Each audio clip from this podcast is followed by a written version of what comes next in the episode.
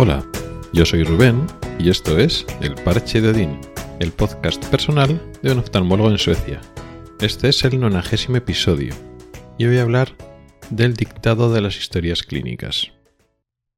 Como expliqué hace ya, pues eso, hace año y medio, una cosa así, en los primeros episodios, una de las diferencias importantes que me encontré en el trabajo del día a día es que en España, pues las historias clínicas se escriben. Es decir, tú cuando visitas un paciente, o cuando operas un paciente, o haces una prueba, haces un tratamiento, cualquier acto médico que haces en el trabajo, en el hospital, lo tienes que registrar en la historia clínica del paciente. La historia clínica es un registro en el cual es el instrumento más importante, de hecho, que utilizamos los médicos y el resto de sanitarios porque eso te sirve pues, para ver el seguimiento, ver cómo, cómo estaba en el, en el, pasado, en las visitas anteriores, las discusiones diagnósticas, los planes de tratamiento para futuro, etc.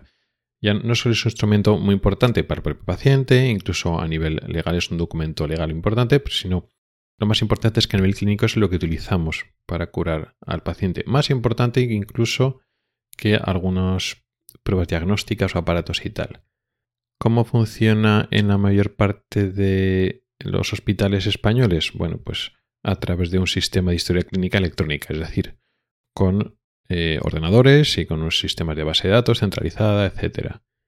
Que pueden ser mejores, peores. La verdad es que casi todos son bastante malos, pero bueno, ahora no vamos a entrar en la calidad de eso. Pero ¿cómo manejamos la historia clínica electrónica? Bueno, pues la escribimos con el teclado. Es decir, pues eh, hay que escribir una cosa, y entonces, pues tú lo escribes con el teclado y entonces queda registrado en unos registros. A veces es texto libre, a veces puedes clicar unas opciones. Casi siempre, bueno, son texto libres. Y queda ahí guardado en el ordenador.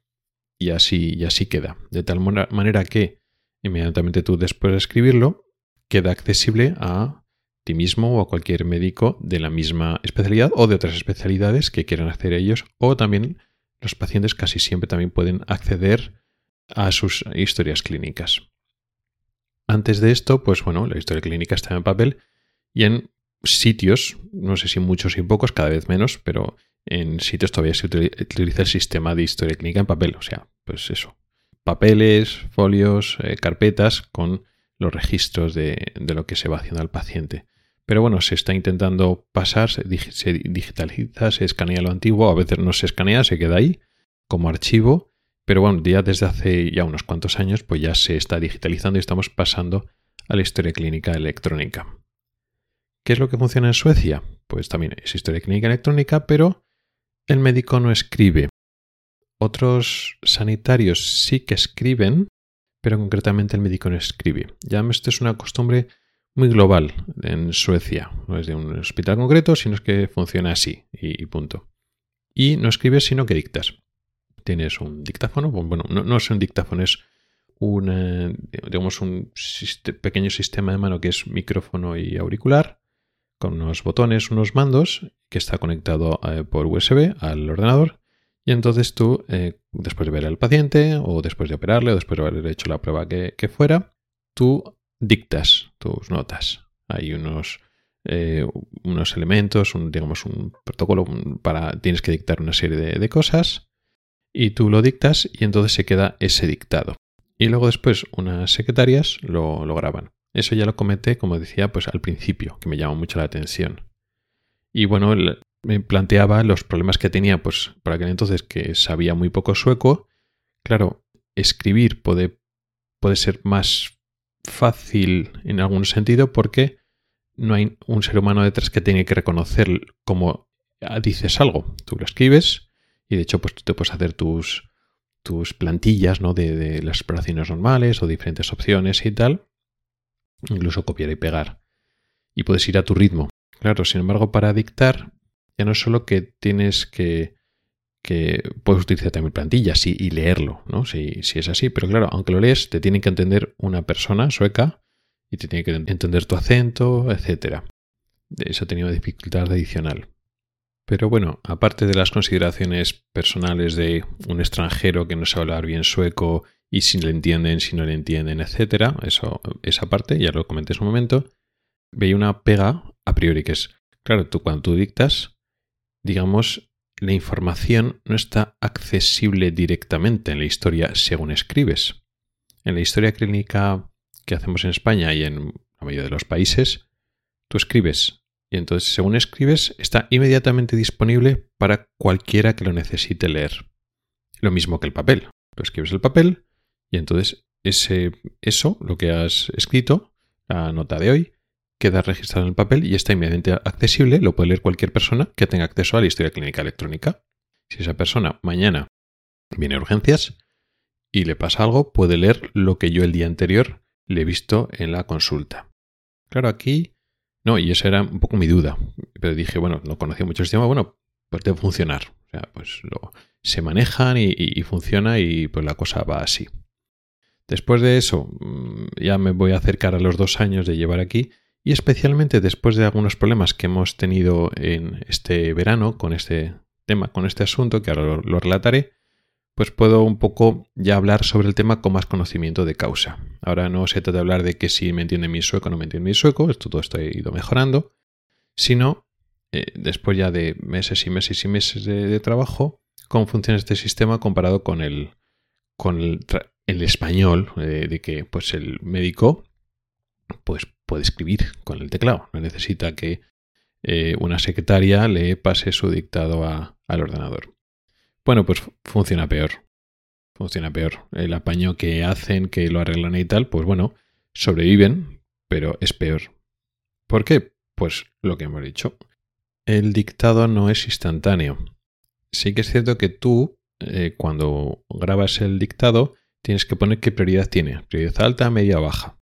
Prioridad alta, pues lo tienen que eh, pasar, lo tienen que transcribir las, los secretarios cuanto antes mejor, pues porque es un paciente que se espera que lo necesita ya, porque puede venir mañana o pasado, y entonces tenemos que saber cómo ha estado hoy. Y entonces eso lo priorizan, prioridad media, etc. Eh, prioridad alta era menos de 24-48 horas, creo que era, prioridad media creo que era en una semana, y si puede esperar dos semanas o tres semanas o algo así, prioridad baja. Luego después esas prioridades no se cumplen siempre y a veces eh, no se cumplen para nada. Pero es que aunque se cumplan, vamos a poner, pues una persona que le das de, alta, porque no puedes abusar de la prioridad alta. Ah, bueno, pongo todos prioridad alta y ya está, no, porque hay unas, unos secretarios, unas secretarias, un personal ahí que si pones muchas prioridades altas, pues entonces las prioridades medias y bajas se retrasan muchísimo. Entonces tú son las prioridades altas a lo que necesitas. Entonces, una persona que le vas a dar de alta, bueno, pues ya les he dado alta, pues porque, bueno, pues un proceso, pues la espera de cataratas, la revisa de cataratas eh, y ya está todo bien. Perfecto, pues alta, pues ya está. Entonces, prioridad baja. Pero claro, viene mañana o pasa mañana, urgencias. Resulta que viene por un asunto que puede tener que ver con tu exploración. Y el compañero de urgencias no tiene acceso a lo que tú has visto, ni a tu exploración, ni a tus datos, etc. Entonces es un problema importante. ¿Qué solución hay? La hay. Pero entonces tú entras. De alguna manera sabes, ves que hay un registro en la, en la historia clínica de un día que ha venido a consulta, pero no hay nada. Y entonces, ¿qué haces? O a veces está la exploración del, de la enfermera o del auxiliar o del óptico que ponen pues, la huella visual, la presión del ojo y tal. Y nada más, falta lo del médico. Entonces, ¿qué haces? Bueno, pues vas a los dictados y hay un dictado anterior de hace dos días, hace tres días, del médico tal. Y entonces, pues lo que haces, lo conectas y lo oyes. Pero claro, eso es mucho más lento que verlo escrito. Que oyes al médico, como dicta, etcétera, es mucho más lento. Es todo, todo mucho más farragoso porque entonces no tienes la información directamente en la pantalla para leerla rápidamente. Entonces es un sistema muy ineficiente. Cosas que también pasan, muy típico, que me pasó nada, hace tres o cuatro días. Pues ves una persona en urgencias que viene por un tema de ojos y resulta que le diagnosticas una cosa en el ojo que tiene que ver con una enfermedad que es de fuera. Pues en este caso era un papiledema, pues de una inflamación de los nervios ópticos y lo tienes que mandar a urgencias generales. Vale, pues lo mandas, pero el compañero no puede leer la, exploración que acabas de hacer al paciente. Entonces sí, pues, pues, te haces un apaño. Digamos que en el papel de derivación tienes que poner la máxima información posible porque sabes que el compañero no puede leer el, dictado que acabas de hacer. Entonces está sin información para nada. Entonces, la verdad es que genera muchos problemas. Decía que esto se ha exacerbado más este verano, pues por temas de vacaciones y de personal, etcétera, pues ha habido más mm, menos secretarios, digamos, atendiendo a la actividad de los médicos que no ha debido bajar mucho. Entonces, se prolongaba mucho más. Entonces, los plazos de prioridad no se cumplían entonces tú ponías, el paciente va a volver de revisión en un mes, vale. Bueno, pues puedes poner prioridad media, porque supone que son dos semanas y ya está. Entonces volvía mes y no estaba el dictado. Y eso es un problema también importante. Y entonces pues le estaban dando vueltas eh, aquí los médicos en una, en una, reunión y tal, pues qué hacer, qué podemos hacer para esto y tal, y estaban dando vueltas. Incluso estaban planteando la posibilidad de que para algunas cosas concretas, en vez de dictar, pues eso, eh, escribir texto. Parece que los médicos son alérgicos a, mover los dedos y escribir texto y entonces que si cogían un, texto para las cosas, digamos una plantilla, lo copiaban y lo pegaban y se lo modificaban.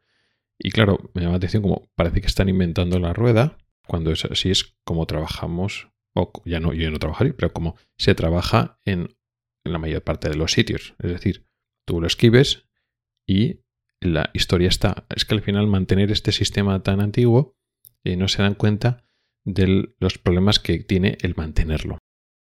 Y esto todo se debe a la inercia, que muchas veces consideramos a Suecia como un país muy adelantado, muy mirando al futuro y realmente funciona con mucha inercia. Es decir, que se hace lo que siempre se hace y son muy lentos para cambiar. Parece lo que los tenemos idealizados como un país muy innovador y en muchos aspectos su cultura es lo contrario a la innovación y a la inventiva. Y como siempre se ha hecho así, no miran para afuera y no se dan cuenta los enormes problemas que tienen y entonces buscan soluciones para, en vez de atajar el problema de raíz, buscan apaños. Esta pasividad y esta seguir con las cosas tal como se hacían, incluso va al contra de justo lo que hice en el episodio anterior. Es decir, es ese intento de reducir el personal al máximo y bajar el número de trabajadores que se hace en Suecia, aquí por ejemplo no funciona. Es decir, tenemos aquí un ejército de secretarios de secretarias para pasar los miles de dictados que se generan todos los días de los médicos, porque los médicos parece que no son capaces de escribir sus, propios, sus propias notas clínicas y entonces necesitan, pues eso, una corte de secretarios que escriban sus dictados que la verdad es que es muy poco, muy poco eficiente. Pero no se salen de ahí. Intentan buscar soluciones en vez de decir, oye, pues a partir de ahora, pues eh, los, los médicos que escriban como hacen otras, otros, eh, otros sanitarios, otros sanitarios. Di que vale, escribe menos, ¿no? Porque el, médico tiene que escribir más. Digamos, la historia del médico son más largas que las anotaciones que hacen, pues, por ejemplo, el óptico, que pues es más limitado. Pero aún así, al final es un tema cultural y del siempre se ha hecho así. Pero bueno, veo que va a ser bastante difícil convencerles de lo contrario. De hecho, ya están esperando como, digamos, los sistemas de informáticos automatizados de reconocimiento de voz a texto cada vez están más avanzados. Yo creo que están esperando, sí, sustituir a los, a los secretarios, la posibilidad de tener digamos, el texto eh, inmediatamente en la historia clínica, pero yo creo que van a seguir dictando. Lo que pasa es que va a ser una máquina, el que tú según vas dictando, pues lo va escribiendo. Pero la cosa es no coger el teclado.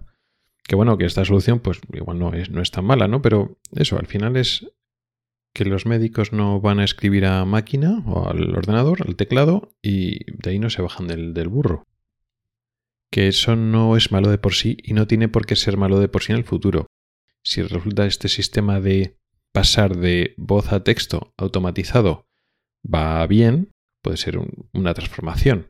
Pero lógico es que cuando esto generaba más problemas que, que, soluciones, y que es en el momento actual, pues todo el mundo, médicos y el resto, pues escriben con el teclado y cuando el sistema de trabajar con voz directamente sea suficientemente bueno, pues todo el mundo, médicos y el resto de sanitarios, se pasan a ese otro, sistema. Pero eso de que eso, tradicionalmente los médicos dictaran, pues, y, ahí no se caen, no se bajan del burro, a pesar de lo ineficiente que es, pues eso a mí me llama la, atención. Que al fin y al cabo se trata de costumbres instauradas y que es muy difícil de, sacarlos de, ahí. Y nada, eso era un poco lo que querías contaros un poco una revisión de una costumbre, de un sistema de funcionar que lo mencioné al principio y ahora, después ya de bastante tiempo de experiencia, puedo hacer un análisis y que en general pues que no me convence. Ya me he acostumbrado a hacerlo, por supuesto.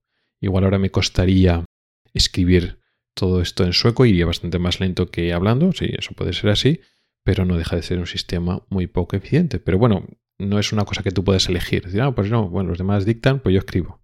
No, porque todo el mundo tiene que hacer lo mismo, así que nada, seguiré dictando a pesar de los inconvenientes que tiene. Y nada, eso era todo lo que quería contaros. Gracias por el tiempo que has dedicado a escucharme. Puedes contactar conmigo por correo electrónico en elparchedodin.com, por Twitter o en el grupo de Telegram. Nos oímos la próxima semana. Hasta el próximo episodio.